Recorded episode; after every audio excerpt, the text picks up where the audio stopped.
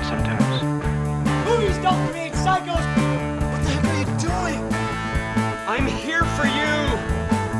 We have such sights to show you.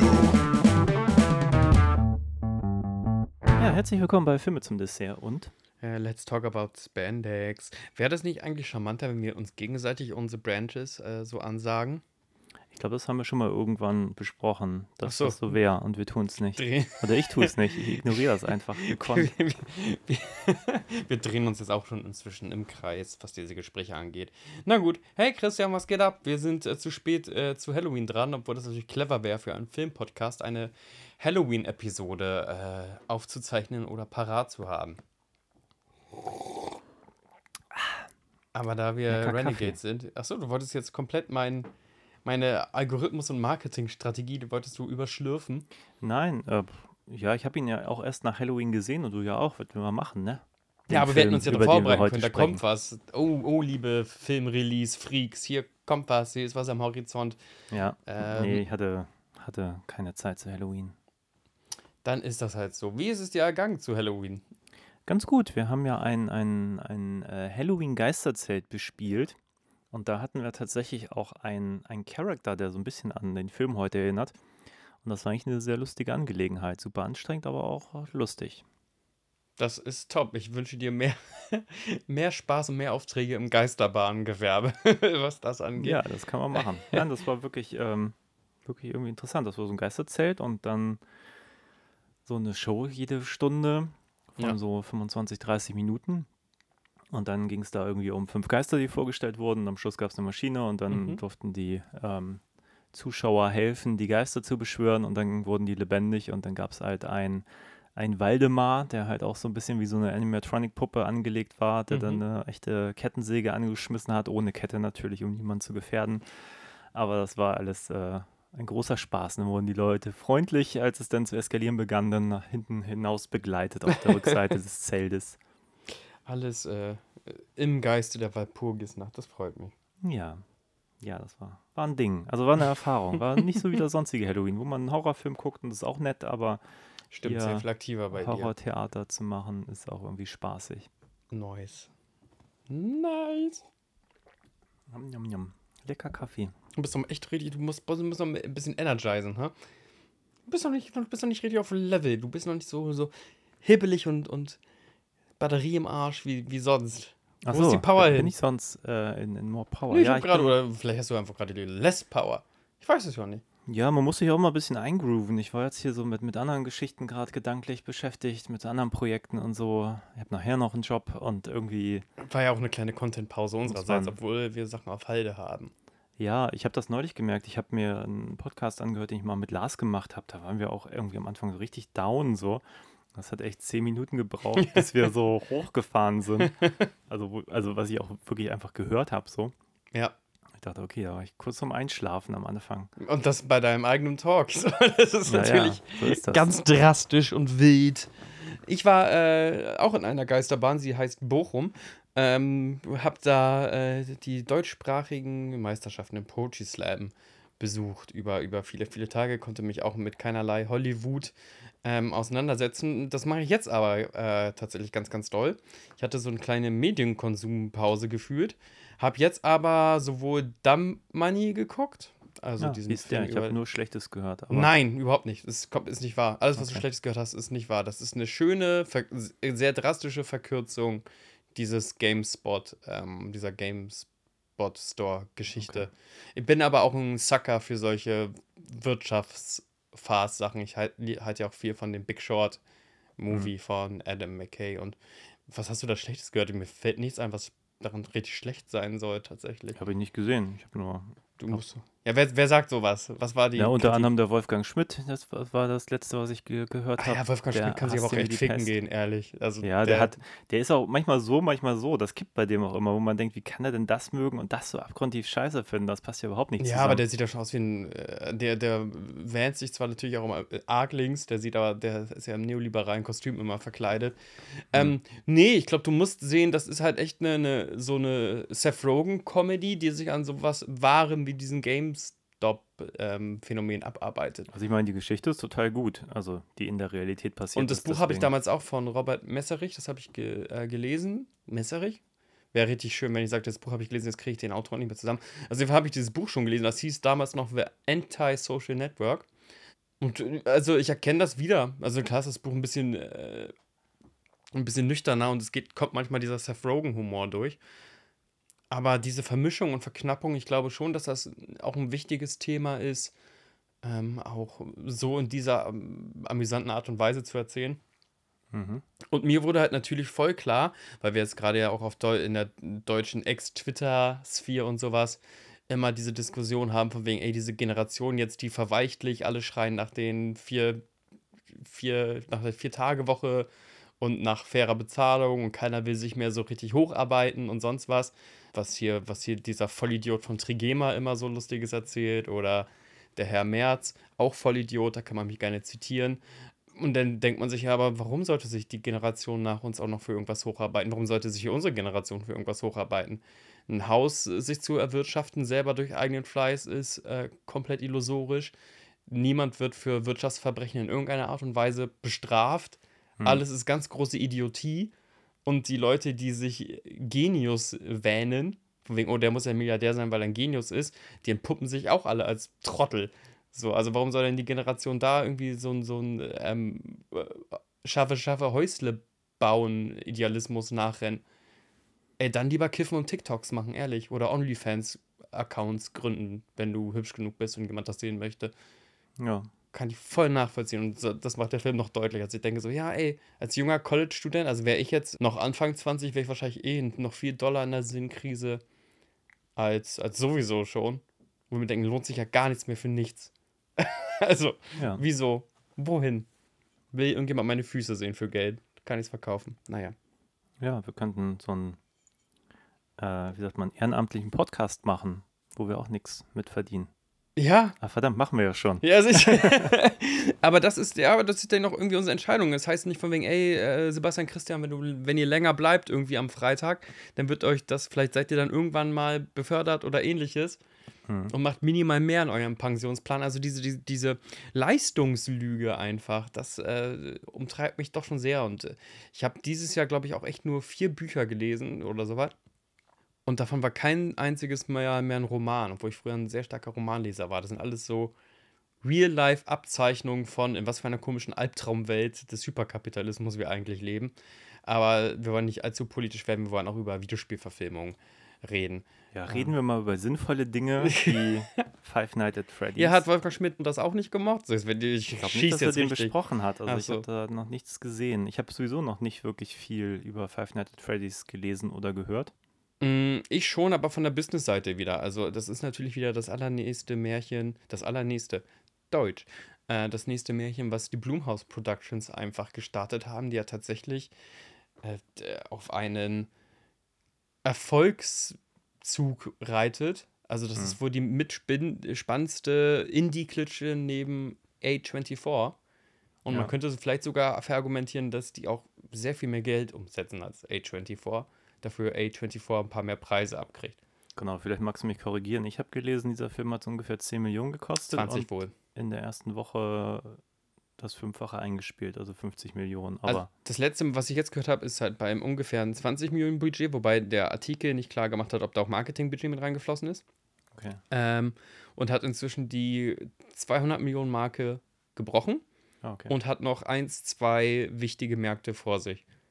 okay. Also, Also ein Erfolg, so oder so. Gönnung. Egal, welche Zahl man nimmt. Ja, und der, alle- alles, was du ja von denen anguckst, ne? seien es diese, diese Halloween-Filme, die, ähm, die sehr ähm, divers in der Kritik ankamen, aber die haben alle krass Bank gemacht.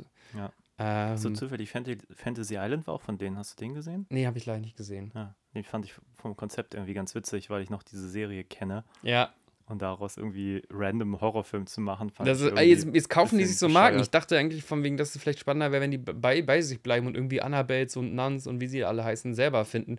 Purge, was haben die denn mit Purge gemacht? Also Purge ist ja jetzt inzwischen einfach ein Millionen-Franchise, was irgendwie mit anderen echt, echt krass mithalten kann. Hm. Also Blumhaus, Chapeau, Chapeau, Chapeau. Ich glaube, der nächste Eli Roth-Film wird sogar von Blumhaus jetzt rausgebracht. Thanksgiving. Thanksgiving. Äh, Wenn ich mich da nicht komplett irre. Aber Wobei das ja tatsächlich auch immer noch auf diesen Trailern basiert. Aus ja, auf diesen Mock, Grindhouse. ja, Mock-Trailern. Da dachte ich auch, oh, geht's Eli Roth jetzt echt nicht so gut, dass er jetzt seine eigene Verhohne-Pieplung nochmal in Ernst machen muss. Ja, Aber wenn es am Ende Spaß macht, dann Gönnung.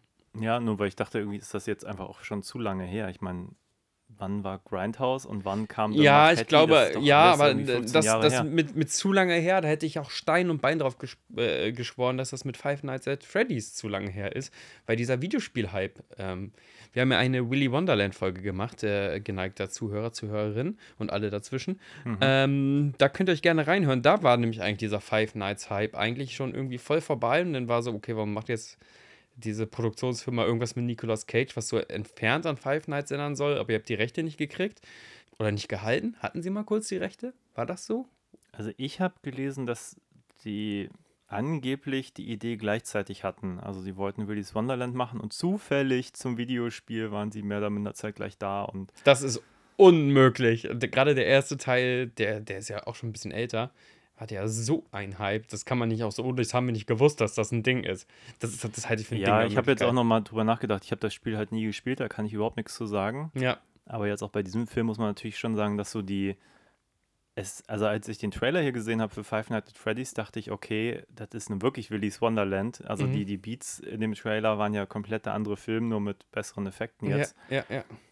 Ich fand jetzt den finalen Film deutlich anders, aber darüber wird dann gleich zu reden sein. Genau, also, also ihr könnt euch da gerne reinhören. Also das ist ja Mhm. total schön, weil jetzt können wir ähm, Videospielphänomen, einen Halloween-Film besprechen und irgendwas, was ich auch als, als Film in Geiste irgendwie einreiht, nämlich ganz, ganz stark, oder vielleicht auch nicht, äh, an Willy Wonderland. Und Willy Wonderland fanden wir beide.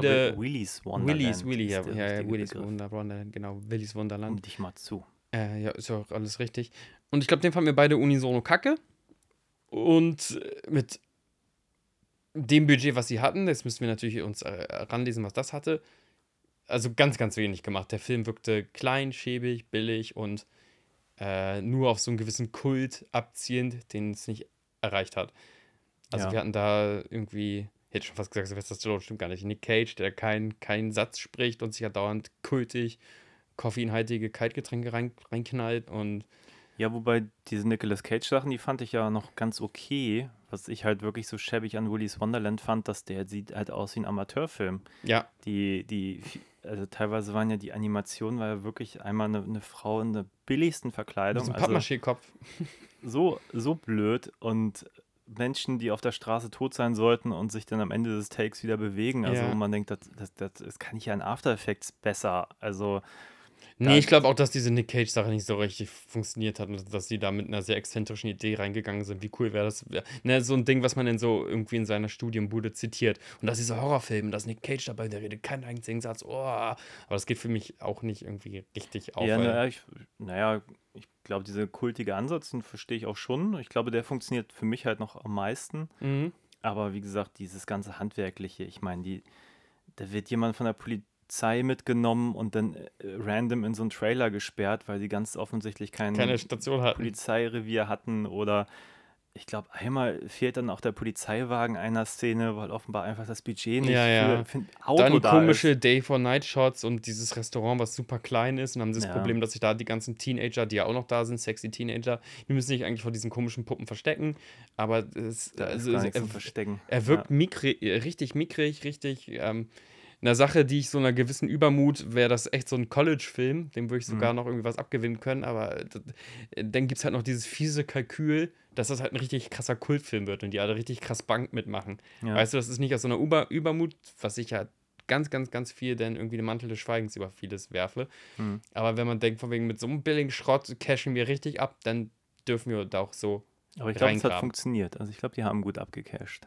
Die werden auf jeden Fall abgecasht haben, aber ich weiß nicht, ob sie so abgecasht haben, wie sie wollten. Da müssten wir jetzt nochmal Ja. nachgucken. Aber äh, die werden da jetzt alle nicht ärmer rausgegangen sein. Nee. Aber es ist tatsächlich eine Frage, warum hat das jetzt, vielleicht war es Corona, aber warum hat das jetzt so lange gedauert, bis es jetzt die offizielle Videospielverfilmung gibt? Ich glaube auch, das ist gar nicht so einfach zu erzählen. Und ich glaube, ähm, der Film hat sich ja nicht nur digitaler Trickkunst, sondern auch Animatronics ähm, verschrieben. Genau, ich habe sogar gesehen, dass sogar der, wie heißt der Laden jetzt? Jim Hensons äh, Dream, Creature Super Shop. Grill, ja, ja, irgendwie sowas. Ähm, da involviert war und Foxy gebaut hat. Und Foxy teilweise von bis zu sechs Puppeteers bedient wurde. Und ich glaube, das merkt man dann auch, dass, dass sie sich dann teilweise die Mühe gemacht haben, dass es nicht all full digital Solution ist, aber es braucht auch seine Zeit. Und dann ist, glaube ich, der Stoff. Also nehmen wir mal an, du, du sicherst dir irgendwie diese doch äh, relativ beliebte Marke. Und dann hast du den einen Schuss, die Geschichte richtig zu erzählen. Aber was erzählst du denn da genau? Und was erzählst du schon aus und was lässt du offen? Da können wir nämlich auch ähm, ein, ein klein wenig drüber reden, ob der Film vielleicht sogar ein bisschen zu auserzählt ist.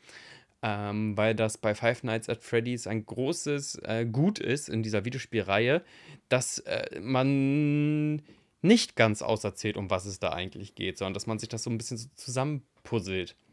Ja, Und hier magst wird- du, hier kennst du dich ein bisschen mit dem Videospiel ja. aus? Magst du mir vielleicht kurz erzählen, worum es da eigentlich geht? Also, es geht immer wieder um äh, Freddy und seine anderen Animatronics. Und das erste Spiel war einfach eine, mh, ein Spiel aus der Ego-Perspektive, wo du einen Wachmann spielst, der fünf Nächte bei Freddys überleben muss. Dann kriegt er einen dicken, fetten Paycheck.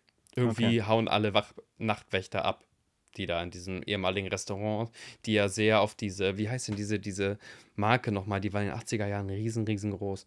Also die sehr auf dieser wirklich bestehenden Marke basiert.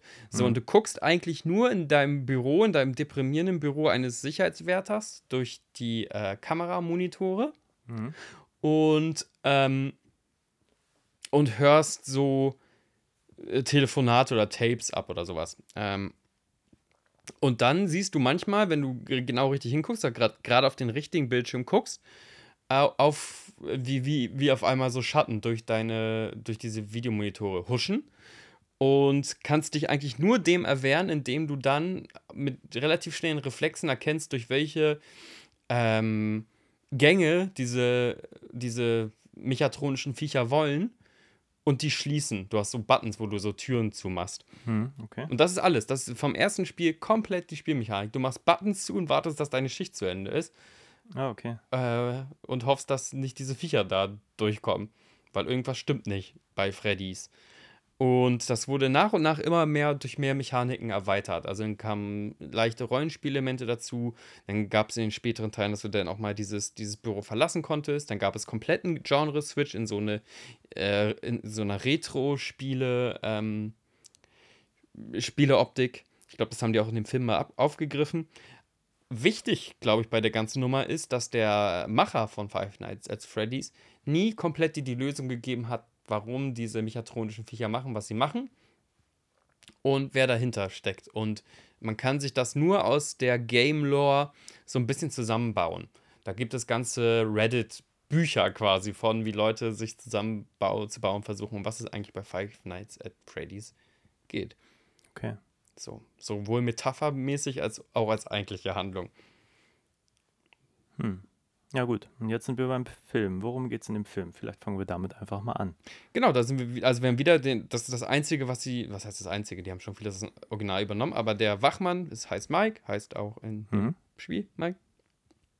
Und der äh, ist ein Patron seiner kleinen Schwester Mhm. und ist total in dieser Unterschichtspirale gefangen, also vom shitty, shitty Dayjob zu shitty Dayjob. Dazu muss man, oder kann man auch wissen, dass man in den USA oft wöchentlich bezahlt wird. Du kriegst deine Weekly Checks, so. Mhm. Und ist nach, nach einem ähm, Zwischenfall als Security Guard dazu gezwungen, Nachtwächter bei Freddy's zu werden. Dann ist noch eine wichtige zweite Ebene, die der Film aufmacht, ist, dass er selber eine traumatische Erfahrung immer wieder bewusst herbeischwört. Mhm. Also sein großer oder kleiner, was weiß kleiner ich, was, Bruder. Sein, kleiner, sein kleiner Bruder wurde damals, als er ein Kind war und kurz unaufachtsam war, aus dem Wald irgendwie en- entführt. Und Mike hat das Gefühl, wenn er sich noch richtig, also dass irgendeine Information tief in ihm schlummert, in diesen Traumata, dass er vielleicht irgendwie lösen könnte, wer äh, der Entführer seines kleinen Bruders ist. So, deswegen Ja. experimentiert er auch mit irgendwie Schlafmitteln und hast nicht gesehen. Mhm. Das ist es im gröbsten und dann stimmt irgendwas nicht in diesem ehemaligen Familienrestaurant. Äh, Genau. Chuck E. Cheese heißt das Vorbild. Das ist Ah, ja. noch kein so in diesem Chuck E. Cheese Genau. Vielleicht sollte man nochmal die zweite Hauptrolle erwähnen, also abgesehen von seiner, Ja. ich will sagen Tochter, aber ist ja gar nicht seine, seine kleine Schwester. aber ist schon ein bisschen so eine, so eine Vater-Tochter-Geschichte fast. Ähm, es gibt noch eine Polizistin, die Ja. in diesem Laden immer abhängt und ihn dann besucht und bei seinen Schichten und Ja. offenbar mehr weiß, als äh, sie wissen sollte. True. Und das ist sehr mysteriös, Ja. nicht wahr? Das ist äh, super mysteriös, vor allem weil die Person, mit der ich den Film dann geguckt habe, Mhm. meinte, den Twist zu riechen und äh, die, die, die Theorie aufstellte, die ist ein Gespenst. Ah, okay. ist schon sehr früh im Film. Äh, war so, diesen Gespenst, die gibt es gar nicht. Und dann irgendwann hat, hat äh, die Polizistin leider mit der Schwester interagiert, dann ist diese Theorie zusammengefallen. Fand ich aber irgendwie tatsächlich erst vielleicht sogar ganz, ganz lustig. Würde er abends attraktive Polizistinnen sehen, die einfach so random mit ihm abhängen wollen. Ich weiß gerade nicht, ob ich das nicht besser gefunden hätte als das, was der Film einem erzählt, aber Ja, da, äh, ja genau, wie, wie gehen wir jetzt mit Spoilern um? Also Leute wollen ja den vielleicht irgendwie gucken Ja. oder alle Spiele spielen. Ich glaube, ihr könnt die Spiele immer noch spielen, weil die Spiele nicht in der Gänze das auserzählen, was der Film auserzählt. Man kann, glaube ich, auch insgesamt diese Lore äh, voneinander lösen. mhm. Wir können ja den Film jetzt einfach mal als Film.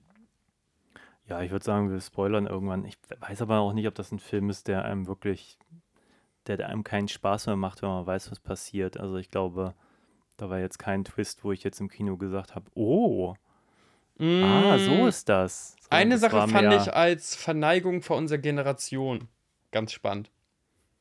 Okay. Also das fast als Meta-Twist. Gar nicht als Filmtwist, sondern als Meta-Twist fand ich das gut.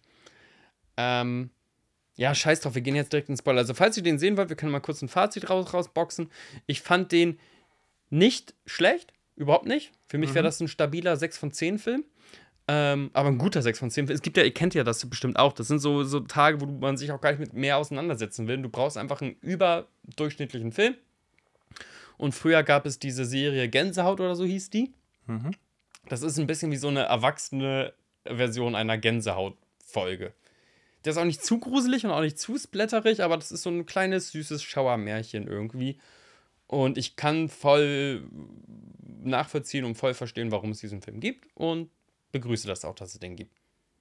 Ja, das kann ich mehr oder minder so unterschreiben. Ich fand ihn sehr unterhaltsam eigentlich, Mhm. dafür, dass äh, ich da auch ein paar Schwächen sehe, aber irgendwie im Großen und Ganzen, vielleicht liegt es auch daran, dass wir halt Willy's Wonderland uns mal angeguckt haben und ähm, der einfach so viel richtig macht, was Willy's Wonderland in meinen Augen falsch macht. Und ähm, ich bin ja auch einfach ein, ein Puppenfan im weitesten Sinne. Ja. Also ich finde Horrorfilme mit irgendwelchen, sei es jetzt irgendwelchen Chuckies oder Animatronics, sowas finde ich einfach grundsätzlich ganz cool. Ja. Also ich mag auch sowieso Muppets und so. Also Mhm.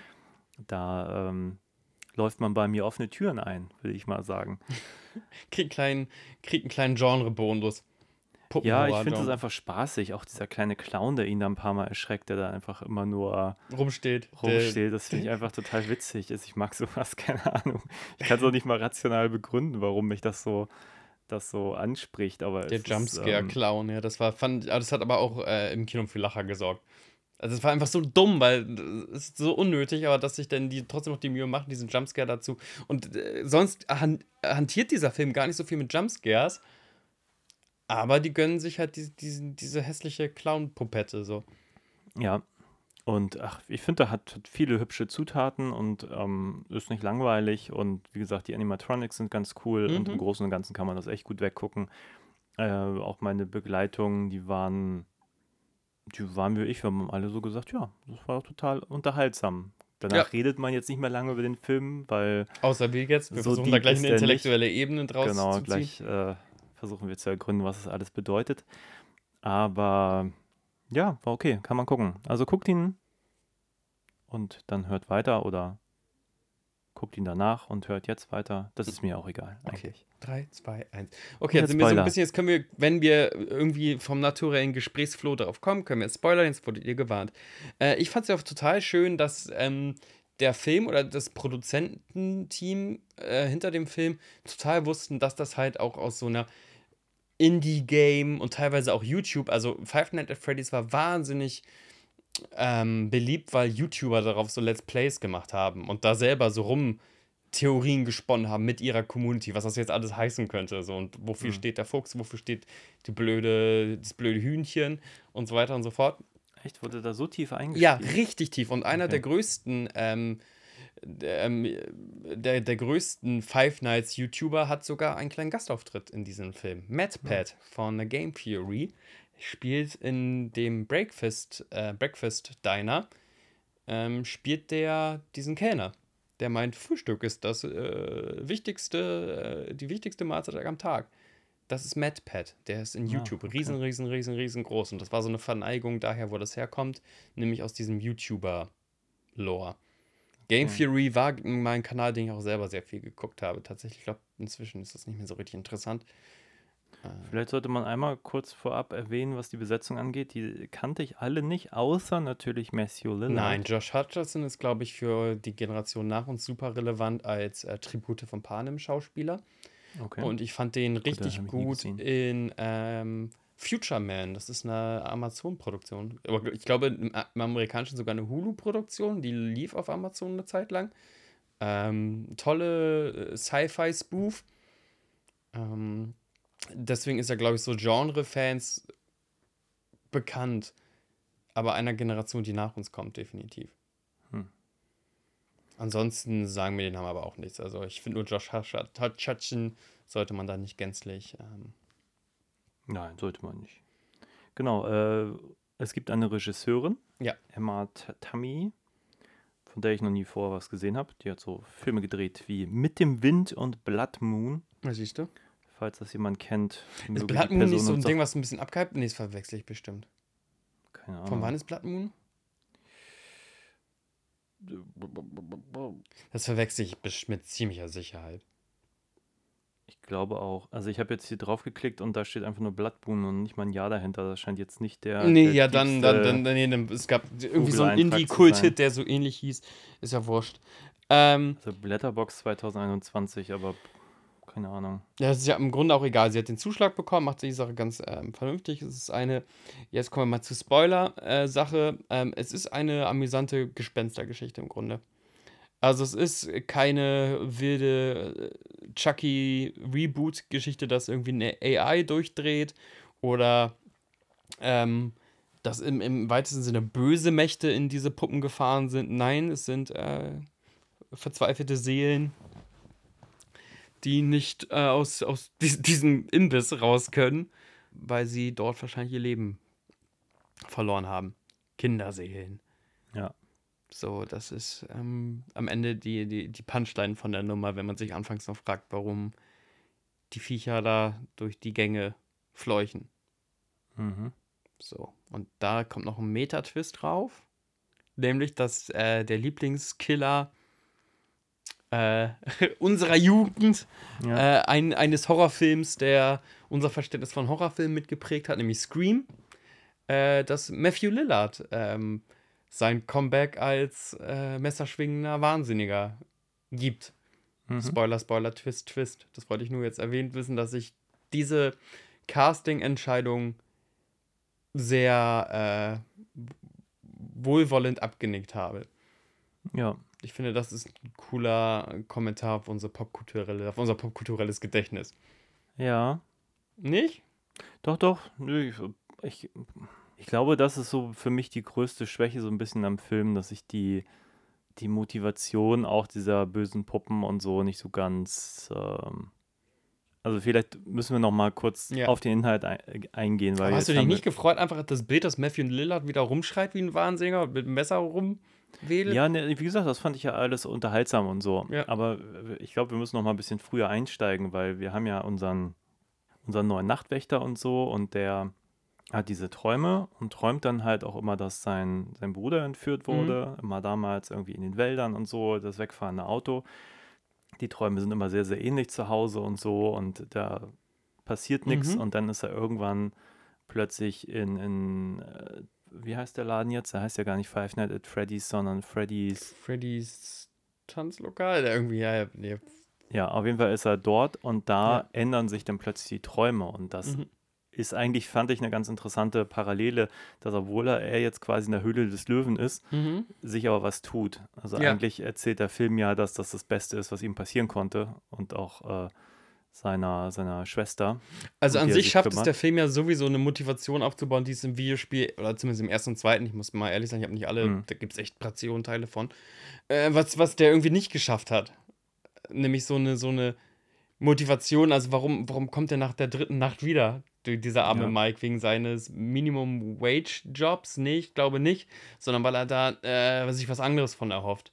Und mit dieser Motivationskurve spielt das ganz gut, weil im, im, im Mhm. Videospiel denkt man sich schon tatsächlich, warum kommt dieser arme Trottel Mike, wie dringend braucht er das Geld, dass er da wiederkommt, wenn er jeden Tag äh, panisch Metalltore schließt und Ja.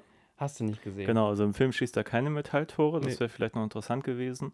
Ähm, aber es ist so, dass er jede Nacht eigentlich weiter träumt und dann Ja. andere Kinder plötzlich dort sind und denen versucht er zu folgen. Mhm. Die, die greifen ihn dann auch in seinen Träumen an und dann hat er wirklich Verletzungen. So, äh, der andere Freddy lässt schön grüßen. Ja, Und äh, ja, das eskaliert halt jede Nacht mehr und die Polizistin sagt schon so, hier, pass auf dich auf und keine Ahnung. Und dann gibt es diesen kleinen Kniff, dass es eine Babysitterin gibt, mhm. die sich um seine Schwester kümmert. Ja. Dann gibt es noch ein, ein Familiending, das eigentlich, wer ist denn das jetzt nochmal? Ist das die Tante. die Tante? Also, Also seine die, die Schwester. Schwester der Mutter. Okay, ja, okay, okay. Auf jeden Fall gibt es eine Tante und die möchte halt das Sorgerecht für das, also für seine Schwester haben. Und die Schwester möchte das auch auf gar keinen Fall und er auch Mhm. nicht. Und deswegen muss er halt diesen Job machen, damit Ja. er irgendwie nachweisen kann, er ist, ist äh, fähig dafür, irgendwie so, Mhm. ein, so ein Kind aufzuziehen. Naja, auf jeden Fall ist diese Tante äh, interveniert quasi, also die zahlt sozusagen der Babysitterin und deren Familie Geld, um ihn schlecht dastehen zu Mhm. lassen. Und deren Plan ist dort bei Freddy's in dem Laden einzubrechen und äh, sozusagen es so aussehen zu lassen, als würde er einen schlechten Job machen, damit er diesen Job verliert, dass sie dann an das Sorgerecht kommt und so weiter. Und dann fahren die da auch wirklich hin, also die Babysitterin samt Familie und Surprise stößen auf äh, böse Animatronics, Ja. die sie dann dahin raffen. Spoiler, Spoiler, Spoiler. Das ist natürlich ein total behaupteter Kniff einfach des Drehbuchs, um zumindest einen minimalen Bodycount ähm, da Genau. reinzubekommen in den Film, weil du hängst nicht an diesen äh, Personen, die da eingeführt werden in dem Film, in keinster Weise und du freust dich einfach nur, wenn die Mechatronics da irgendwie lustige äh, Fatalities Genau. äh, durchziehen können. So, das ist natürlich einfach nur, das ist eine Mechanik über emotionale äh, Bindung. Genau, aber es führt ja inhaltlich zumindest dahin, dass äh, die Babysitterin ja nicht mehr auf äh, die Schwester aufpassen kann und er sie deswegen mit zur Arbeit nehmen muss. Richtig. Und jetzt ist sie ja quasi in der Höhle des Löwen. Und dann gehen diese Träume weiter und dann stellt sich raus, das hat auch wirklich mit seinem Bruder zu tun. Mhm. Und ich habe tatsächlich was geahnt, weil relativ früh doch ein ziemlich offensichtlicher Clou auch schon im Du bist Film im. Spoiler-Teil, du darfst Genau. auch den Clou sagen. Ja, ja, nein, wenn er auf diesen, diesen Matthew Lillard-Charakter trifft, äh, der sagt ja, der stockt ja irgendwann, als er seinen Namen liest, Ja. relativ früh im Film. Ja. Und da habe ich schon gedacht, oh, warum, warum ist das jetzt so? Und irgendwie war mir ziemlich klar, dass das mit diesem Verschwinden seines Bruders zu tun haben muss. Ja, Jetzt habe ich mir. natürlich lange gedacht, das lag daran, dass er sozusagen so eine, dadurch dieser Name bekannt Mhm. wurde in der Kleinstadt oder warum auch immer. Aber es hat natürlich andere Gründe. Genau, ähm, man kann, kann sogar mechanisch noch weitergehen. Der, der Film macht relativ schnell klar, was, was, was mir ein Rätsel ist, was ich als einziges so wirklich richtig ungeschickt finde, ähm, dass es wohl immer noch einen goldenen Hasen-Charakter gibt. Immer wieder gibt es so Nahaufnahmen auf, auf irgendwie, keine Ahnung, auf Zeichnungen vom goldenen Hasen. Es wird immer dieser goldene Hase irgendwie ganz prominent erzählt. Und man merkt ja sehr schnell, das ist, ist gar nicht eine unserer vier Figuren. Wir haben einen blauen Hasen, den Teddybär, den Freddy, der eigentlich der eigentliche Star der Show sein sollte, aber irgendwie wird dieser goldene Hase immer doller aufgebaut. Dann so ein Fuchs und so ein Küken. Unsere vier Ja. Monster. Ähm, und ähm, äh, es, es, ist irgendwie klar, wenn du einen Horrorfilm gesehen hast, dass dieser Bla goldene Hase nicht aus Spaß da aufgebaut wird. Und dann liest du halt auch, dass es nur so und so viele Namen gibt im, im Cast und so. Also du kannst ja auch aus so einer, aus so einer I- Erzählmechanik-Logik irgendwie zusammenbauen. Also nicht nur, also dann warst du jetzt Detektiv und hast gedacht, ah, warum stolpert der da drüber? Hm. Und ich habe mir gedacht, ähm, es, äh, es würde so viel mehr Logik machen, wenn quasi noch ein Charakter von außen ins Restaurant reinstößt, der der goldene Hase ist. So, ähm, Spoiler, muss ich nicht mehr erwähnen, ist dann ja auch tatsächlich so. Ich finde aber den, den, den schöneren Twist, wo ich dachte, oh, da habe ich jetzt Spaß dran, weil da auch die Tonalität des Films total endet, ändert, ganz kurz nur, ähm, ist, dass, dass sich diese, diese äh, Schwester von ihm super schnell mit den Animatronics, also super schnell mit dem Animatronics äh, anfreundet mit denen auch irgendwie so eine Kommunikationsebene findet und die Forts bauen und dann sind die auch so ein bisschen ungeschickt, weil sie sind ja Animatronics, die können nicht so komplexe Bewegungen machen und wie der blaue Hase fällt um und zeigt dann mit dem Daumen, dass er nicht umgekommen ist und so weiter und so fort. Und das ist auf einmal so, so, so eine alberne 80er Jahre, es gab ja so 80er Jahre ähm, Kinder äh, verbrüdern, Schwestern sich mit, mit Spielzeug Comedy-Sachen. Hm. Wenn, wenn die, der Mannequin wurde auf einmal echt oder sonst was. Und an sowas hat mich das dann irgendwie erinnert. Und dachte, okay, es ist einfach eine Entscheidung, echt jetzt voll weird auf diese Familien-Comedy-Nummer zu gehen. Und teilweise sogar mit dem Humor und sogar mit den Bildern, dass dann alle gemeinsam so Sitcom-mäßig lachen in Richtung dieser ungeschickten Mörderpuppen. Das fand ich schon extrem gut. Und dann ist, und das ist wieder gutes äh, Storytelling, dann ist es auch ein bisschen Schuld unseres äh, Hauptdarstellers, dass die Stimmung doch wieder kippt. Und das ist ja immer die Haupttragödie an, an ich nenne das Friedhof der Kuscheltiere-Syndrom, Hm. wenn unser Held quasi bewusst die bösen Mächte quasi beschwört und dann erst klar wird, was das eigentlich bedeutet, was er da gerade alles so macht. Weil, wie war das? Er gibt denen die Erlaubnis, seine Schwester zu holen oder sowas? Oder mit seiner Ja. Schwester zu spielen? Der, der, der gibt ja irgendwas feuerfrei so. Und dann sagt er, nee, warte, das war doch nicht durchdacht, das ist doch nicht erlaubt oder irgendwie sowas. Naja, es ist ja in dem Traum. Also Ja, ja. da, er sieht ja, also in dem Moment, ich weiß auch gerade gar nicht, von wem dieser das jetzt initiiert ist, aber er sieht halt seine, seine Familie, wie Mhm. noch alles gut war, mit seinem kleinen Bruder, der Mhm. dann nicht verschwunden ist. Und die sagen zu ihm, so, so könnte es immer sein. Das Einzige, was wir von dir wollen, ist ähm, Deine Schwester. deine Schwester. Und dann Ja. sagt er ja. Und dann sieht er ein, dass sein Bruder ziemlich fake ist in dieser, dieser Traumwelt. Ja. Und dann sagt er, nee, auf gar keinen Fall. Und dann ist es aber eigentlich, hat er das schon, schon Genau, aber er hat diese. Pforte geöffnet, ne? Ja. Ob da nun, weil er dusselig, dusselig ist oder nicht, so, aber das ist immer ein sehr schöner, das ist ja das, was Stephen King tatsächlich immer ganz gut gemacht hat, dass seine Charaktere immer so ein bisschen das Böse ins Haus hineingelassen haben ähm, Mhm. und dann einen noch dolleren Drang hatten, das wieder zu reparieren, was die da vermasselt haben. Deswegen hauen ja auch Stephen Kings Charaktere niemals ab. Weil wenn du unverschuldet bist und bist in so ein Blutgemetzel-Abenteuer verwickelt, dann setzt du dich ins nächste Auto und fährst weg. Wenn du dich Ja. aber verantwortlich fühlst dafür, was, was da eigentlich geschieht, dann versuchst du es aufzuräumen. So, wenn du zumindest einen gewissen moralischen Kompass hast. Ja, ich glaube, für mich hat das nicht so gut funktioniert, weil ich die Agenda nicht so ganz verstanden habe, also wie diese Welt da jetzt funktioniert. Ich meine, wir haben ja offenbar in diesen Animatronics äh, offenbar ja Kinder stecken, die Mhm. damals irgendwie auch mitgenommen wurden oder halt verschwunden sind. Mhm. Und um sie zu verstecken, haben sie die ja in die Animatronics gebaut. Und wir sehen auch solche Vorrichtungen. Das sind quasi so Folterinstrumente, also die- die, die Quetschen die kaputt? Menschen oder die Kinder werden da sozusagen so rein reingeklemmt und dann kommen die da auch nicht mehr raus. Mhm. So. Ja, nicht nur reingeklemmt, das hört sich dann an, als wäre das wirklich so wie so ein Anzug. Nee, die werden schon wirklich echt zerquetscht. Also es geht schon in die Organe, diese Dinger. Sie machen dich, die machen Genau, dich sehr aber- tot. Genau, aber ich glaube, ich bin da an vielen Stellen so, dass ich die Mechanismen nicht so ganz verstehe, weil später unser Bösewicht ist ja auch in so einem Ding und erst als sie den Anzug zum Beispiel kaputt machen, scheint das denen ja wirklich auch ans Leder zu gehen und vorher. Ja, aber das ist ja kein, das ist ja kein Animatronic, das ist ja wie so ein Iron Man-Anzug, den unser Held, äh, unser Held, unser Schurke da hat. Ja, aber da ist ja auch so ein Mechanismus. Ich weiß, drin. das ist ein bisschen unlogisch, aber eigentlich ist das ein, ist das ein Suit. Das andere sind Animatronics und das Mhm. ist ein Suit. Ja, stimmt.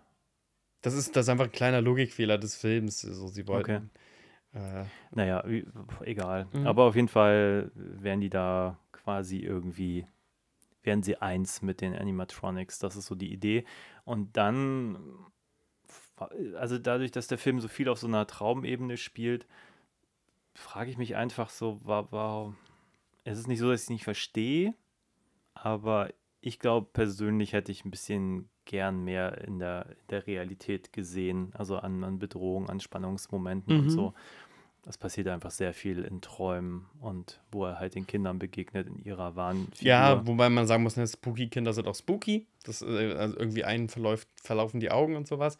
Ja. Ähm, das sind schon, das ist schon das kleine einmal eins des, des gruseligen äh, Films und wahrscheinlich kommen wir dann auch irgendwann mal an die Grenzen des Budgets für diese Animatronic-Viecher. Ähm, man sieht die auch gar nicht so wahnsinnig viel bewegen. Tatsächlich ist das dynamischste Vieh von denen, was ich auch einigermaßen cool finde, weil die sollen ja auch so, so echt, echte Schwere haben. Hm. Die können nicht so durch die Gegend fetzen. Das, das agilste von denen ist so ein kleiner Muffin, irgendwie, der irgendwie gefühlt die meisten Bodycounts bekommt. Hm. Ja, so Ah. ein Geburtstagsmuffin. Der also, Geburtstagsmuffin von, von hier, von, von dem Huhn von Chica. Ja. Chiki? Chica? Irgendwie sowas. Also ich glaube, dass das, was der Film machen musste, ist halt die, die Grundfabel, die ja sehr schnell zu erzählen ist. Wachmann hat Angst vor diesen Chuck E. Cheese Mechatronics Hm. und äh, versucht die einzusperren, damit die nicht rauskommen. Ja. Dass sie das halt irgendwie auf 90 Minuten strecken mussten.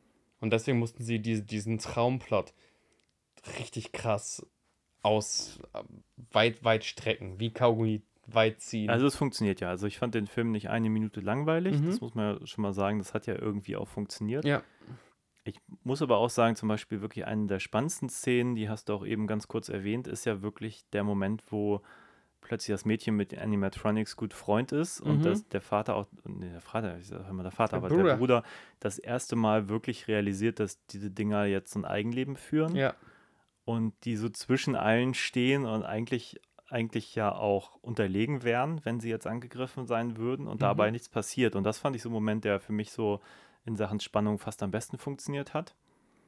Und da das wird dann auch ein bisschen weird, weil dann auch noch die Polizistin dahin kommt, von der man auch nicht weiß Und die haben genau. gemeinsam Spaß, die machen halt diese Genau. Spiele. Das wird halt auch echt albern so. Ähm, Ja, Und die liegen halt lachend, also du hättest einen Freeze-Frame machen können und dann so eine, so eine Schrift drüber setzen, dann wäre es ein Sitcom-Ende gewesen irgendwie. Mhm. So à la Alf oder so. Wir und die Mechatronics. So, die Patchwork Family und die vier Mörderroboter.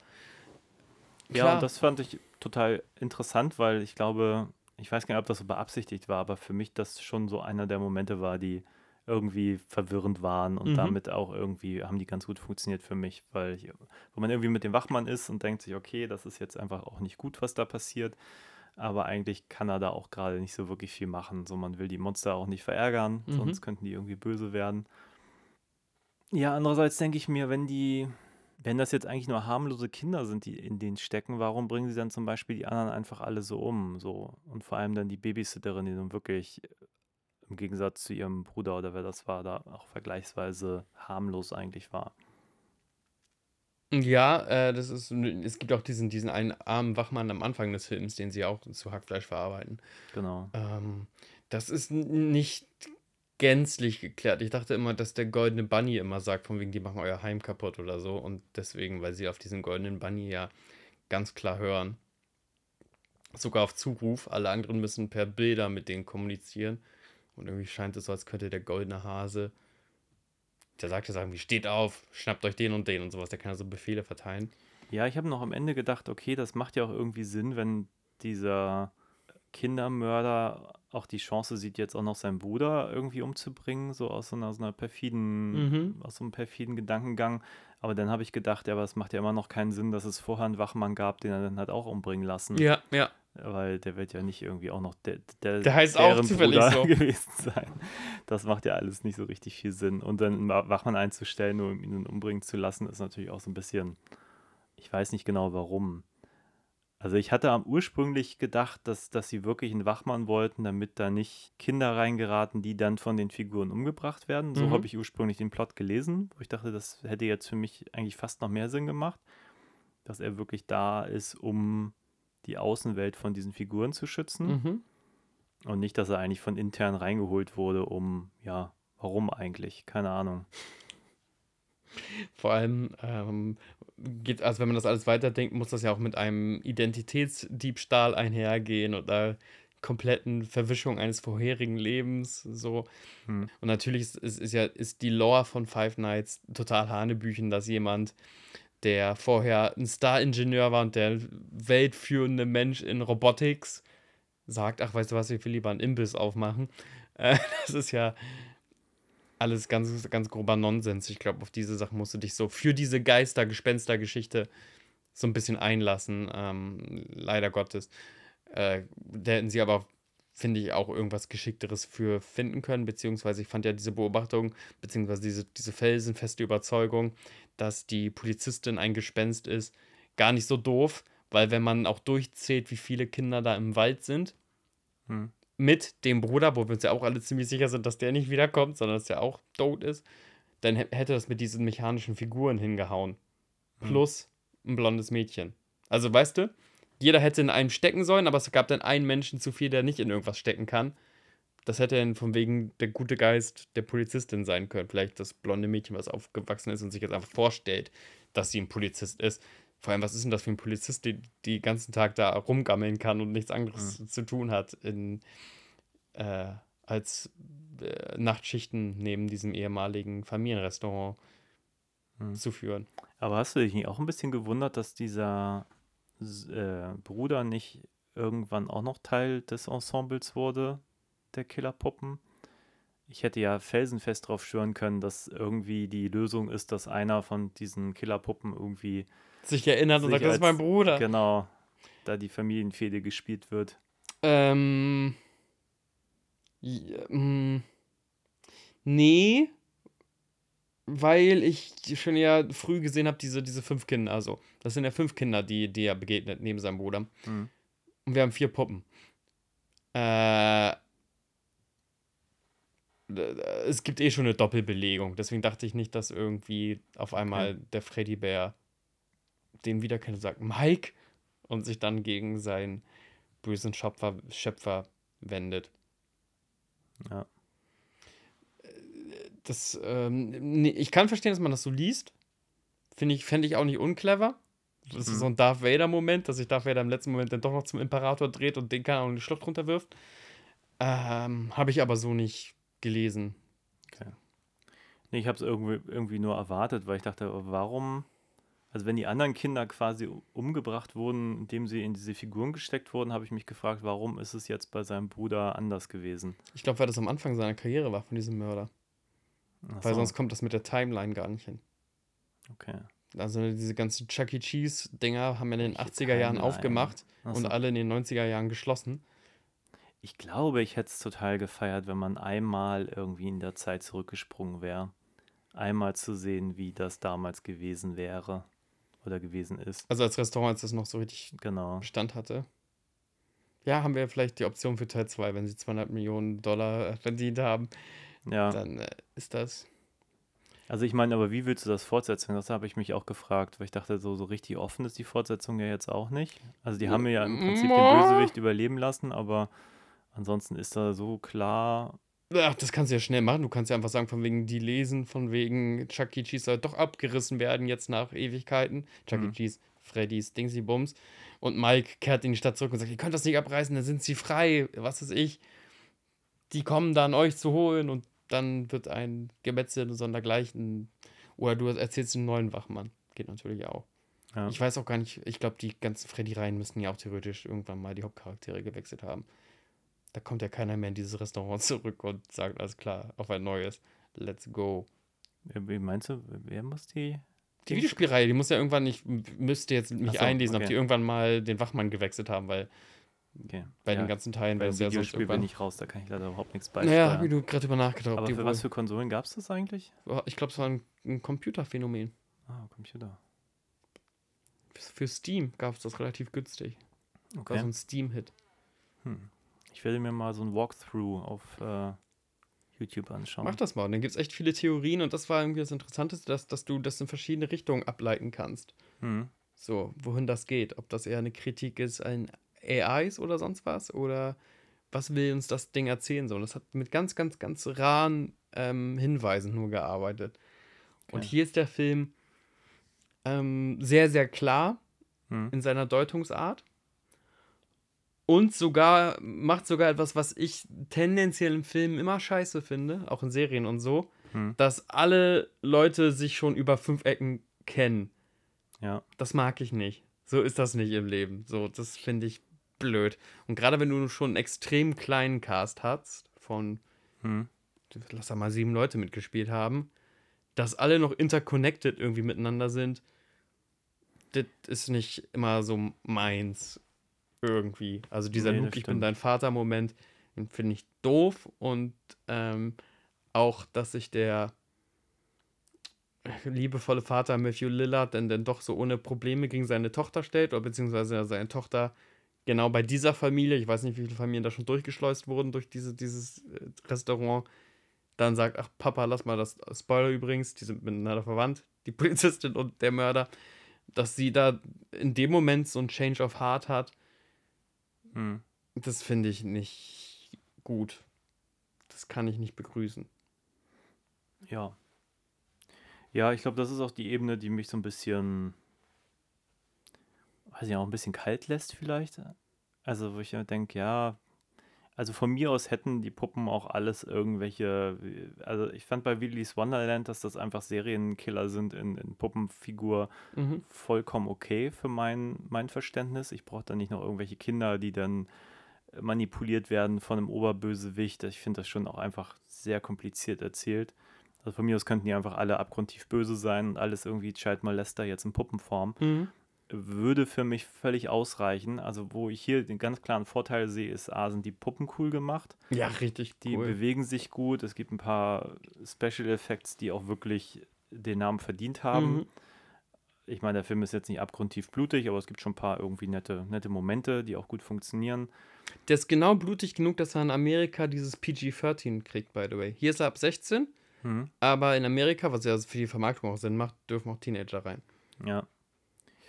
Ja, und das funktioniert für mich alles ganz gut. Und ähm, trotzdem glaube ich, hätte ich persönlich, äh, gut, das ist wahrscheinlich dann auch das PG-13-Problem, Mhm. aber wenn das jetzt ein R-Rated-Film gewesen wäre, von mir aus hätten das Freddy Krueger-mäßige Child Molester sein können, wo man einfach noch so ein paar creepy Rückblenden bringt, so wie war es früher, als die Typen da vielleicht wirklich gearbeitet haben Stimmt. Ähm, und super widerlich waren und dann hätte das für mich auch noch mehr Bedrohung gehabt und noch mehr Widerlichkeit und so war das alles ein bisschen gut, aber jetzt muss man sagen, das ist sich ja natürlich auch an der Freddy-Reihe, also an dieser Videospielreihe, und da, da sind es auch schon irgendwie Kinder. okay. Man weiß nur nicht, ob es Gespenster sind oder ob die Mechatronics, warum sie auch immer das angenommen haben und so weiter und so Mhm. fort. Es ist immer klar, es ist das Rätsel dieser Kinder, weswegen auch das Ding damals geschlossen wurde und okay.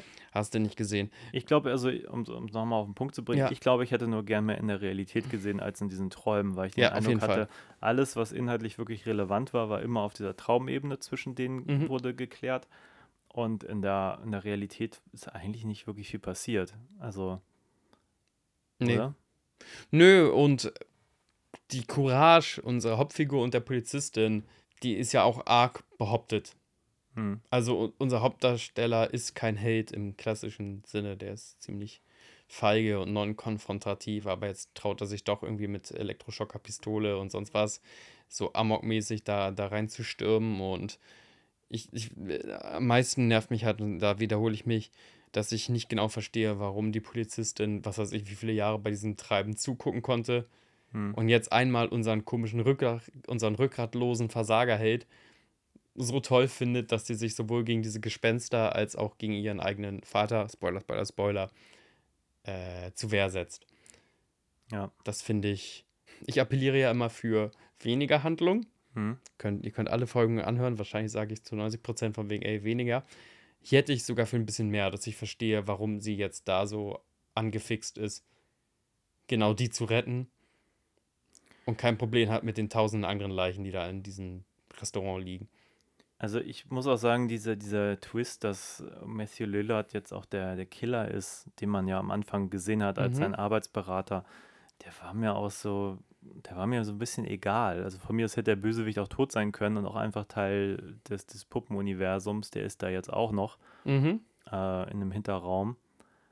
Hätte für mich auch gereicht. Ich brauche da nicht auch noch einen lebendigen Vater. Hätte ja auch sein können, dass sie ihn schon viel früher absolviert hat und äh, nur von dem Geheimnis weiß und warum sollte sie das jetzt jemandem erzählen, wenn es eh irgendwie quasi. Ja, weil sie ja weiß, erledigt dass ist. es da ganz viele Opfer gibt. Also er sagt ja auch zu ihr, du wusstest, dass die alle hier tot da hinten in der Abstellkammer rumliegen. Sagt. Ja. ja, weiß ich.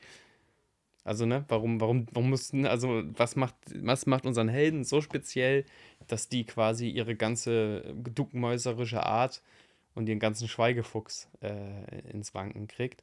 Mhm. Ich habe ja gerade eben schon gesagt, ich mag es nicht, wenn alles interconnected ist in dem Film oder in einem Film an sich. Und stimmt, du hast, du hast ja noch was gesagt. Also er ist ja nicht nur interconnected mit, logisch, mit Josh Ja. Hutcherson, weil er den Bruder umgebracht hat und sich da auch noch so doll dran erinnert, sondern auch noch interconnected zu der Frau, die ja seine Tochter ist. So. Also wirklich alle Charaktere kennen jeden und alles voneinander in dem Film. Das finde ich ein bisschen doof. Das hätte von mir aus mehr random sein können. Ja, und ja, selbst die Schwester hat ja im Prinzip eher die Figuren vorher in ihrer Fantasie schon alle kennengelernt. Ja, Und ist dann ja eigentlich nur mehr und minder durch Zufall. Das war ja noch nicht mal Masterplan. Also, dass Mhm. die, die Babysitterin und so da umgebracht Ja. wird, da, da, da konnten die Puppen ja nicht ahnen, dass deswegen nee, sie nee, da steckt kein wird. komplexerer Gedanke hinter. Also, ich glaube, so ein bisschen mehr Lenken der Bösewicht, da hätte ich auch okay gefunden. Ja. Also, wenn der äh, Matthew Lillard ihn zum Beispiel aktiv auf einen Job angefragt Mhm. hätte, dann hätte ich da ein bisschen mehr Perfidität gesehen. Ja.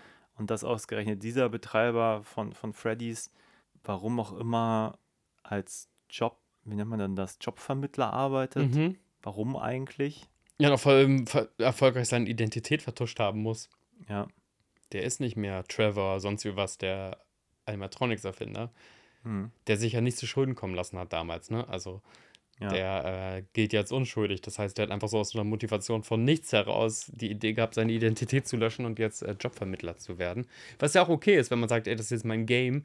Ich hole die äh, langweiligsten, größten Dulli-Versager des Arbeitsmarktes und steck sie da rein, die wird eh keiner vermissen. So die schwer vermittelbaren. So, es wäre sogar irgendwie so eine leicht gesellschaftliche Kritik gewesen. Hm. Keiner vermisst den Menschen, der keine zwei Wochen irgendwie einen Job halten kann. Und die quäle ich so ein bisschen. Die mache ich erst psychisch kaputt und dann komme ich selber als der große Hase und, und, und mache die tot.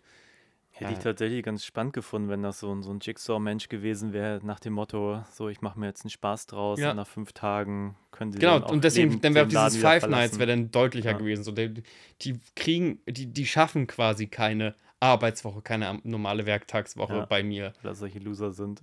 Ja, und keiner Hätte vermisst die. Hätte ich spannend gefunden. Wird leider nicht erzählt von dem Film. Aber Nee, aber ne, also jetzt hatten wir die eine, von wegen alles sind Gespenster-Variante, die mir immer vorgeschlagen wurde. Und Mhm. das wäre jetzt so mein, es gibt gar keine Gespenster-Variante, sondern einfach nur einen perversen äh, Killer in so einem Mech-Suit, der Ja. die alle verrückt machen möchte.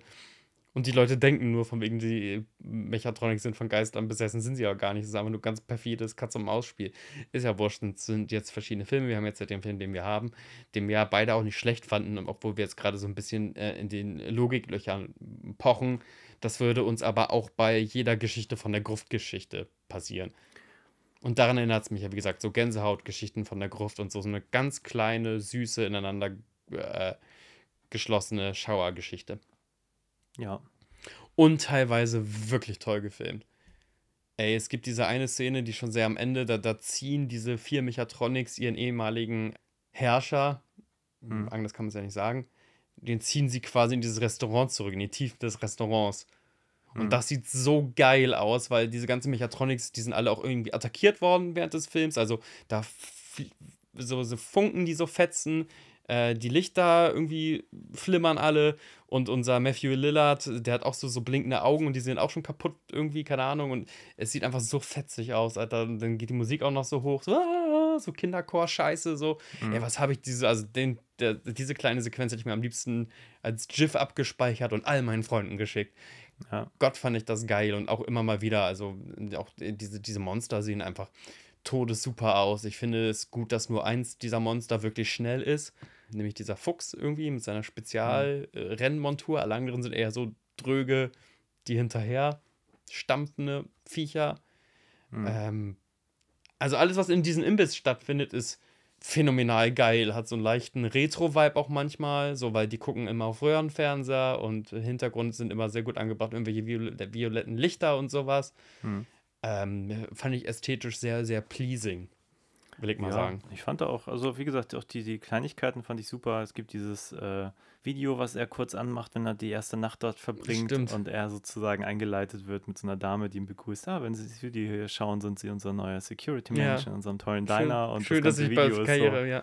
90er Jahre VHS-mäßig gefilmt und ziemlich ungelenk und das ist schon irgendwie ganz schön. Davon hätte ich mir fast ein bisschen mehr gewünscht, aber im Großen und Ganzen war das schon ein, ein Spaß, dieser Film. Kann ihn gut gucken. Auf jeden Fall.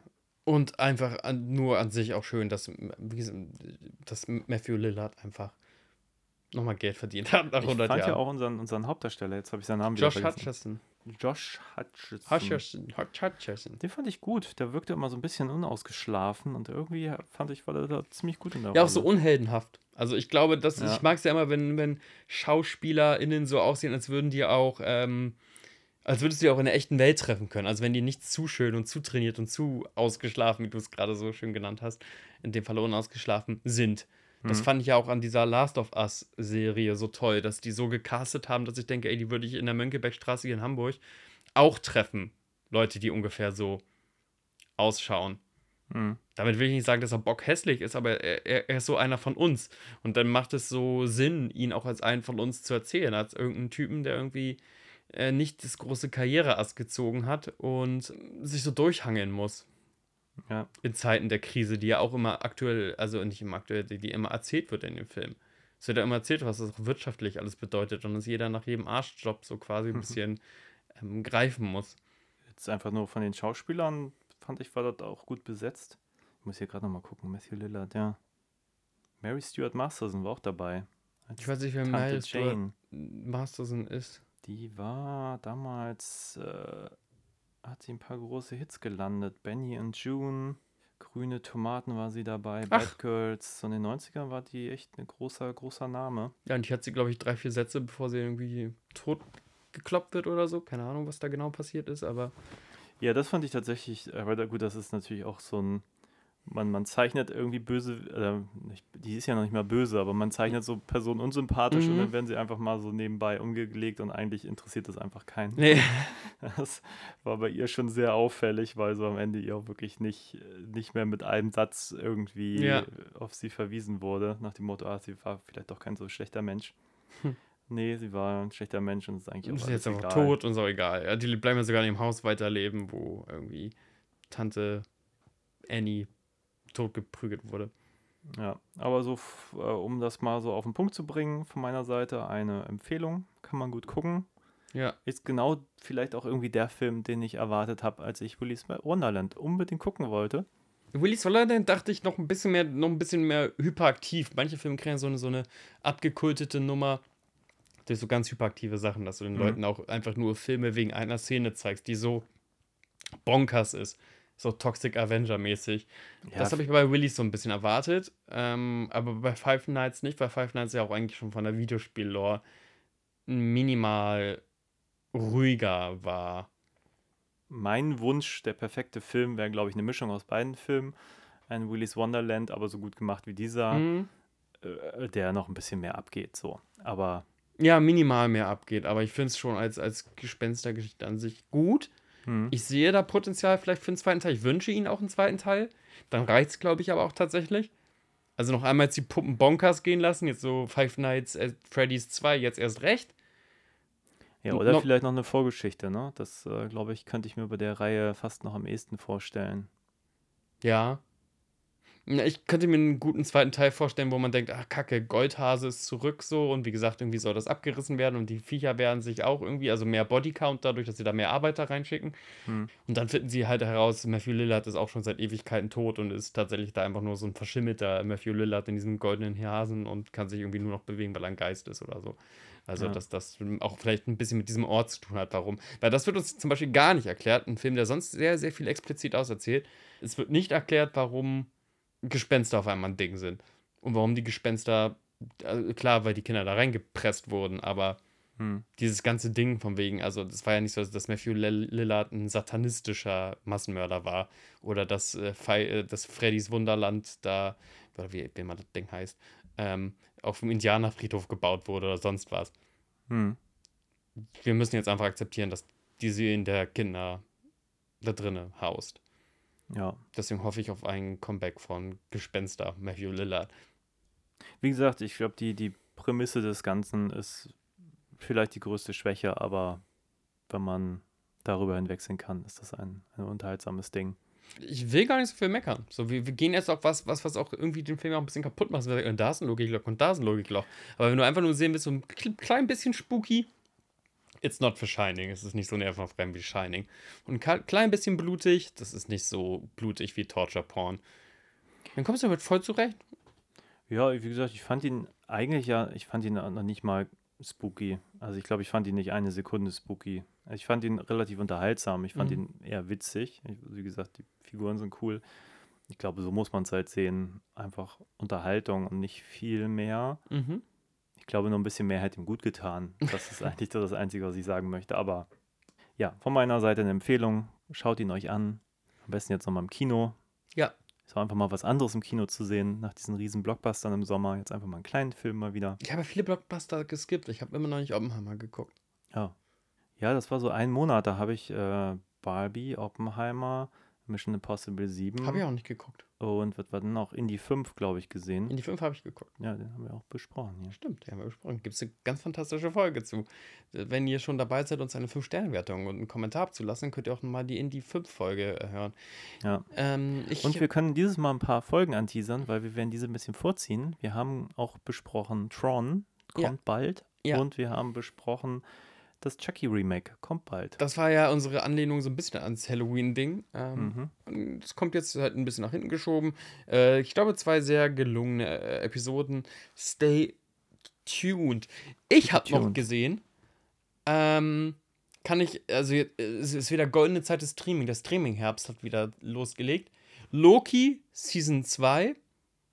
Das Finale habe ich noch nicht geguckt. Sehr spitze. Okay. Sehr, sehr, sehr spitze. Sehr, Loki sehr Season spitze. 1 schon sehr spitze Okay. gewesen. Ähm, dann gab es Gen V, das ist eine Spin-off-Serie zu The Boys. Hast du The Boys geguckt? Mm, teilweise, ein bisschen. Da musst du The Boys gucken und dann Gen V gucken. Okay. Also weit hinter The Boys, aber irgendwie eine interessante ähm, Perspektivwechsel. Mhm. Invincible kommt wieder. Okay. Oh, das sind, das sind alles Superhelden-Themen, merke ich gerade. Invincible ist äh, von einem Robert Kirkman-Comic eine Adaption. Ja, das ist so ein Zeichentrickding, ne? Genau, genau. Und ähm, eine. Weißt du, wer Justin Ro- Roiland ist? Nee. Das ist der Erfinder von Rick and Morty. Und der wurde ja so ein bisschen rausgecancelt, weil er, keine Ahnung, besoffen seine Frau verprügelt haben soll. Hast du nicht gesehen? Ja, ist auch nicht so nett. Nee, ist auch berechtigt. Ich finde es gut, dass er da raus ist. Und er hatte noch eine andere Spin-off-Serie bei Hulu, die hieß Solar Opposites. Und da wurde er auch rausgeschmissen. Und ähm, der hat sehr, sehr viele Leute vertont. In beiden Shows. Bei Rick and Morty spricht er quasi einen halben Cast und bei Solar Opposites spri spricht er den Hauptcharakter. Während die bei Rick and Morty versucht haben, so einen Menschen zu finden, der sich so ähnlich anhört wie Justin Roiland, also quasi gar, gar kein Thema draus machen, dass er raus ist, haben die bei Solar Opposites, das finde ich genial, einen Typen genommen, der eine ganz andere Stimmfarbe hat und einen britischen Akzent. Und das ist ja so, so lustig, äh, dass einfach in der vierten Staffel dieses Cartoons äh, die Hauptperson auf einmal mit einem ganz krass britischen Akzent redet und einer viel, viel tieferen Stimme. Ähm, Finde ich aber famos. Warum Okay. nicht das Medium so nutzen, wie es Ja, fantastisch. Ähm, der kriegt so einen Pfeil in, in, in den Nacken und der ändert seine Stimmfarbe. Und dann sagen sie, okay, sollen wir dich wieder reparieren? Sollen wir deine alte Stimme machen? Und sagt er, nein, ich mag diese Stimme. Die ist sexy oder sowas. Und geht aus dem Bild. Und dann sagen sie, oh, dieser äh, Stimmenveränderungsstrahl, der ist auch rückwirkend. Äh, das heißt, ab jetzt wird er auch in Flashbacks und so die britische Stimme haben. Also sagen, umwobener super Quatsch. Okay. Hast du noch irgendwelche Stream-Empfehlungen jetzt, wo die Tage länger dunkel sind? Ich habe angefangen, diese neue Netflix-Serie zu schauen, The House of Usher, Stimmt, das ist ja gerade gehypt. von dem, ah, wie heißt denn der gute Mensch noch? Flanagan. Auch, ja, Mike Flanagan, Ja. der auch die Hill House-Serie gemacht hat und das, äh, den zweiten Shining. Und den mag ich eigentlich immer meistens ganz gerne. Also The Haunting of Bly Manor fand ich ein bisschen träge. Hat nicht, hat er nicht auch dieses mit dem, der, mit dieser Vampirinsel gemacht? Die Show? Die ja, Miniserie? ja, ja, auch Netflix, ne? Ja, wie hieß die denn nochmal? Die war stark. Oh, die hat mich ein hab ich bisschen am nicht zu Ende geguckt, aber habe ich angefangen. Echt nicht zu Ende geguckt. Fand ich mit sein stärkstes Projekt. Das hat mich so ein bisschen an Brennen muss Salem erinnert, aber. Ja, wie gesagt, er hat ja auch so auch durch Shining ja echt, Mhm. ähm, also auch zu Stephen King ja offenbar Ja. Kontakt. Die haben ja auch Ja. beide Alkoholvergangenheit und äh, haben sich da wohl auch gut äh, mit verstanden Ja. bei diesen Themen. Äh, das ist ja mehrfach thematisiert, dass ja in Shining das ja vor allem eine Parabel zu Alkoholkonsum ist. Ja, ich mag die Sachen, die er macht, eigentlich ganz gerne. Mir sind sie manchmal ein bisschen zu vorhersehbar mittlerweile Mhm. Weil man irgendwie jetzt immer weiß, es ist irgendwie eben nicht nur Grusel, sondern es ist immer diese Familiendrama dazwischen und in House of Usher siehst du auch in der ersten Folge schon, was da, was so die Folgen sind, dass alle sterben. Surprise. Also es ist gar Mhm. kein Spoiler, weil Ja. das wird in den ersten fünf Minuten gezeigt. Und dann ist der Niedergang sozusagen Thema dieser Serie. Aber es ist geil gemacht. Also super aufwendig, alles super schick, geile Orte Mhm. Sehr atmosphärisch. Da freue ich mich ein bisschen, das weiter zu gucken. Aber ich gucke gerade sehr wenig, also einfach aus Zeitmangel. Aber Okay. das wird hoffentlich mehr. Ich habe neulich äh, zwei Dokus gesehen zum gleichen Thema. Jetzt weiß ich gerade nicht mehr, wie die heißen. Das war so ein Vulkan-Ehepaar, Mhm. so Vulkanforscher. Die haben wirklich existiert und ähm, ziemlich zeitnah haben Werner Herzog und eine andere Filmemacherin Ich wollte gerade sagen, da gibt es einen Film von Werner Herzog zu. Ja. Genau, die haben zeitgleich jeweils eine Dokumentation drüber gemacht. Die eine kann man auch, glaube ich, bei Disney gucken und dann gibt es noch den Werner Herzog-Film. Mhm. Und wir haben uns die bei Freunden so im Abstand von einer Woche nacheinander angeguckt. Erst den von der Filmemacherin, glaube ich, und dann Mhm. die Woche drauf den von Werner Herzog. Und das war ganz cool, weil das ist krass. Also das sind wirklich so zwei, da haben sich echt zwei gefunden. Die waren wirklich nur bei, irgendwie haben die, sind die so nah an Vulkane ran und haben da abgehangen und haben die Mhm. natürlich auch ein bisschen erforscht, aber haben auch irgendwann angefangen, irgendwie das zu fotografieren und zu filmen. Und teilweise Mhm. ist es so krasse Bilder, die sie da gedreht haben Ja. und waren so nah an irgendwie Lava und äh, äh, total crazy. Das, das war beeindruckend. Das, ähm, Und welche schmeckt dir mehr? Die Herzog-Version oder die von einem, einer Filmemacherin mit klarem Verstand? Also als, als Film ist der Herzog-Film irgendwie interessanter. Das Mhm. andere ist halt wirklich mehr eine klassische Dokumentation. Ich muss Ja. aber sagen, dass, glaube ich, die Reihenfolge, die zu gucken, so wie wir sie geguckt haben, großartig war. Mhm. Erst guckst du die bisschen nüchterne Doku und dann guckst du den Film nochmal durch Herzogs Brille. und das Schöne ist, dass äh, die teilweise auch unterschiedliches Bildmaterial verwendet haben, Mhm. teilweise auch das gleiche von denen, weil die das auch alles selber gedreht haben. Aber es wird halt an so ganz vielen Stellen ergänzt und also das, was sie zum Beispiel auslässt, das kommt bei ihm dann noch rein und das ist eigentlich eine ganz cool, das ist so wie eigentlich ein langer Film, der einfach noch viel mehr Facetten Ja. bietet. Also ich kann jedem raten, wenn man sich das anguckt, dann auch einfach mal beide Filme anguckt. Die sind, gehen, glaube ich, beide 90 Minuten, tun nicht weh. Ich glaube, selbst Werner Herzogs Film war eigentlich mehr ein Fernsehfilm. Mhm. Frage mich jetzt nicht für welchen Sender, aber in den USA. Eigentlich total spannend. Allein die Bilder sind beeindruckend. Ja, das, ich, wie gesagt, den, den. Herzog-Film habe ich gesehen. Das ist mir ist so witzig, wenn, wenn man eine nüchterne Dokumentation hat und dann Werner Herzog, der alles immer so diese Metaphern, in diese bedeutungsschweren Metaphern verwandelt. Äh, ich Ich erinnere mich Werner nur Herzog so liebend gut. gerne an Werner, ich liebe Herr Werner Herzog, wie er da mit seinem stark äh, badischen Akzent oder was oder schwäbischen Akzent erzählt. Aber nur auf so einen kleinen Pinguin zeigt, der mit der Herde irgendwie nicht mehr hinterherkommt und er macht da eine Metapher zu, zu Grausamkeit und Verrücktheit der Gesellschaft auf. Das ist einfach nur einfach ein ganz süßer kleiner Pinguin. Der Ich habe mal irgendwann, also ich, This is the definition of madness. Ja, bitte. also ich hat, hatte zu dem Zeitpunkt auch schon was von, von Herzog gehört und Mhm. glaube ich auch irgendwas mal gesehen. Und aber irgendwann war im, im 3001 Kino hier in Hamburg so ein, ein Special, da lief Grizzly Man Mhm. Und als Vorfilm lief ein, ja, was war das? Ein Kurzfilm, wo jemand, der Herzog perfekt imitieren kann, ich glaube sogar mit seinen eigenen Worten, Mhm. halt irgendeine Quatschgeschichte erzählt hat. Das war noch vor Incident at Loch Ness, Ja, da hat ja. er sich ja auch selber noch mal persifliert. Ja. Und aber ich habe halt diesen Kurzfilm vorher gesehen, ohne jetzt groß zu wissen, wer, was macht Herzog da eigentlich. Und durch diesen Sprachduktus, den jemand imitiert hat, Ja. und dann Grizzly Man ja einen eigentlich total ernsten Film, wo ja auch wirklich die Hauptperson irgendwie verstorben ist Ja. und, und, ähm, und dann aber Herzogs Stimme dazu zu hören, das hat dem so eine humoristische Note nochmal verliehen. Das war wirklich ein, ein Happening. Über Grizzly Man versus Strojek habe ich damals in der Uni eine Abschlussarbeit geschrieben. Ja, sieh an. Mhm. Das eine, eine, äh, klar inszeniert ist ein Spielfilm Strojek, aber mit Sachen, die Herzog nicht steuern kann. Mhm. Ähm, Und das andere ist ja einfach ein Dokufilm, wo, wo Herzog alles steuert. So. Also, dass er beide Medien quasi so verdreht und verzwirbelt. So, das ist, äh, da könnte ich jetzt auch den nächsten Podcast so machen. Aber das vielleicht irgendwann mal. Dann kann ich diese alte Hausarbeit wiederholen einfach komplett vorlesen. Die kam gut an. Ja, aber Herzog macht auch einfach Spaß. Jetzt auch bei diesem Film, man sieht da irgendwie, wie, ich glaube, da wird so ein Auto, also bei dem Vulkanfilm, die sind so ein Auto ziehen sie irgendwie so einen Abhang wieder hoch, weil die da irgendwie wirklich durch Mhm. unwegsamstes Gelände mussten. Und er hat dann irgendwie so diesen Kommentar, so er hätte voll Bock gehabt, mit denen nochmal durch die da irgendwo lang zu ziehen und äh, das mit Autos irgendwie einen Berg hochziehen, das kennt er irgendwie auch so. Und also lässt sich auch nicht nehmen, so mal ein bisschen Selbstironie da ja. einzubauen. Ich finde es ja so Wahnsinn. Und dann werden wir im Podcast auch wirklich diese, diese Szene in, in Grizzly Man, wo er dieses Tape hört und sich aber trotzdem volle Möhre in, in, in den Frame setzt. Und auch diese, äh, ist das die Schwester von dem Grizzly Man oder so? Irgendwie eine Verwandte. Die lässt er auch nicht aus dem Frame raus. So, also er, er entlässt sie nicht in seiner Inszenierung. Der guckt dann so ganz, und man hört auch nicht, was los ist. Man kann nur aus, äh, das war quasi der erste Reaction-YouTuber der Welt sozusagen. Man kann nur aus Herzogs Reactions ablesen, wie schlimm das alles sein muss.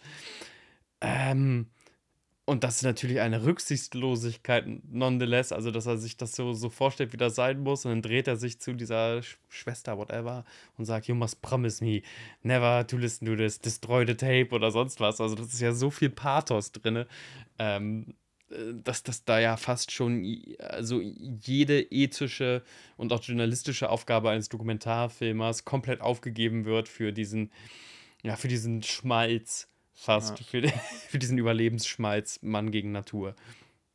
Ja, ich glaube, wir müssen mal was über Herzog, Herzog machen. Über Wer zum Herzog. Herzog, Herzog, ja. Sehr schön. Ja, gerne doch. Ja, äh, liebe, Werner Herzog. äh, wünscht ihr euch noch crazy Filme für unseren Weihnachts-Weihnachts-Marathon? Jede Woche ein neuer Film. Ha, als würden wir das schaffen. Aber wir versuchen, vielleicht kriegen wir noch ein paar Perlen raus. Ja, ich habe auch schon wieder vergessen, was wir alles in der Jubiläumsfolge irgendwie angeteasert haben, was wir unbedingt machen wollen. Aber Roger Rabbit müssen wir dringend machen. Ich Roger Rabbit, ja, vielleicht gibt es ähm, noch andere. Gibt es irgend, irgendwelche Weihnachtsknaller? Haben wir schon mal jemals eine klassische Weihnachtsepisode gemacht? Weiß ich nicht, aber was willst du denn da besprechen? Da gibt es viele Weihnachtsfilme, die cool sind. Ja, Gremlins. ja. Ich Gremlins Gremlins schon witzig. besprochen?